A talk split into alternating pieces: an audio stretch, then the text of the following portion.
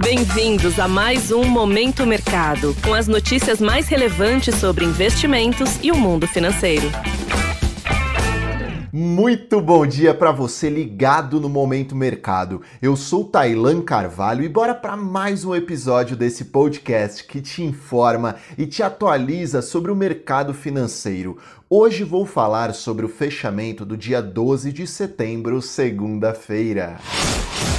Cenário internacional. Em relação ao exterior, as bolsas americanas subiram em bloco. O motivo para este ânimo é a expectativa em relação a um arrefecimento do avanço de preços, isto é, da inflação nas economias desenvolvidas. Esse arrefecimento naturalmente faz com que os bancos centrais utilizem menos a sua arma principal, que é a taxa de juros. Com uma taxa de juros possivelmente mais controlada, a renda variável volta a apresentar grandes incentivos ao investidor. Um grande motivo para essa expectativa dos agentes é o CPI, Índice de Preços ao Consumidor Americano, que será divulgado hoje e, segundo apostas majoritárias, poderá vir indicando um número negativo referente ao mês de agosto, ou seja, uma deflação. Dessa forma, com o fechamento das bolsas de ontem, fundos expostos à renda variável dos Estados Unidos tiveram,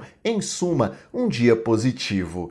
Em relação à curva de juros americana, o movimento foi de fechamento na ponta mais curta, influenciado por um possível CPI mais controlado, enquanto os vencimentos mais longos apresentaram alta. Assim, fundos com posições nos títulos do Tesouro Americano tiveram a dinâmica mista a depender da duração dos títulos o índice DXY, que mede o desempenho do dólar ante seis moedas fortes, apresentou enfraquecimento. Aumentaram as expectativas dos agentes a respeito de um Federal Reserve com um discurso mais controlado ao longo do tempo. Isso retira a atratividade da divisa americana.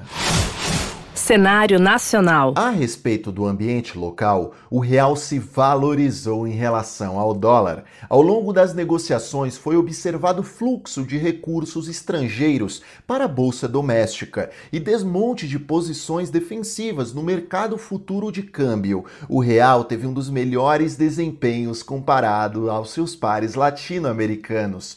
Dessa forma, fundos com exposição cambial tiveram viés de queda.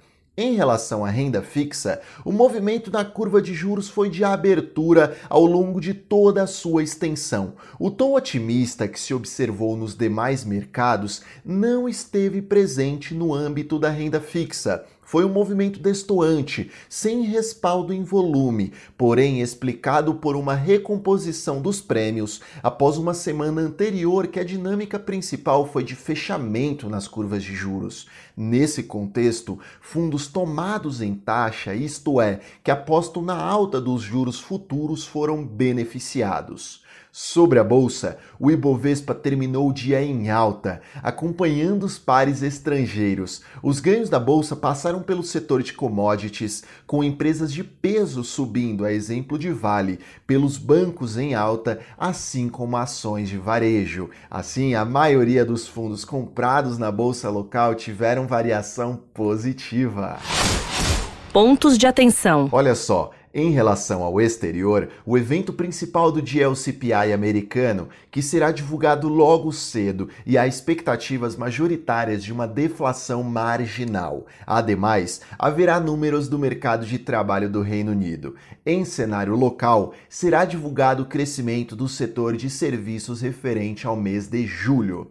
Sobre o fechamento das bolsas asiáticas, os mercados por lá ficaram no campo positivo, ainda refletindo o bom sentimento apresentado nas demais economias nos pregões de ontem. Europa, até este momento, com os mercados ainda abertos, também seguem com variação positiva, assim como os futuros de Nova York, indicando a abertura em alta. A possível inflação amena que será apresentada hoje acaba guiando os negócios. Dessa forma, termino mais um Momento Mercado. Desejo a você uma ótima semana. Fui! Você ouviu Momento Mercado com o Bradesco. Sua atualização diária sobre cenário e investimentos.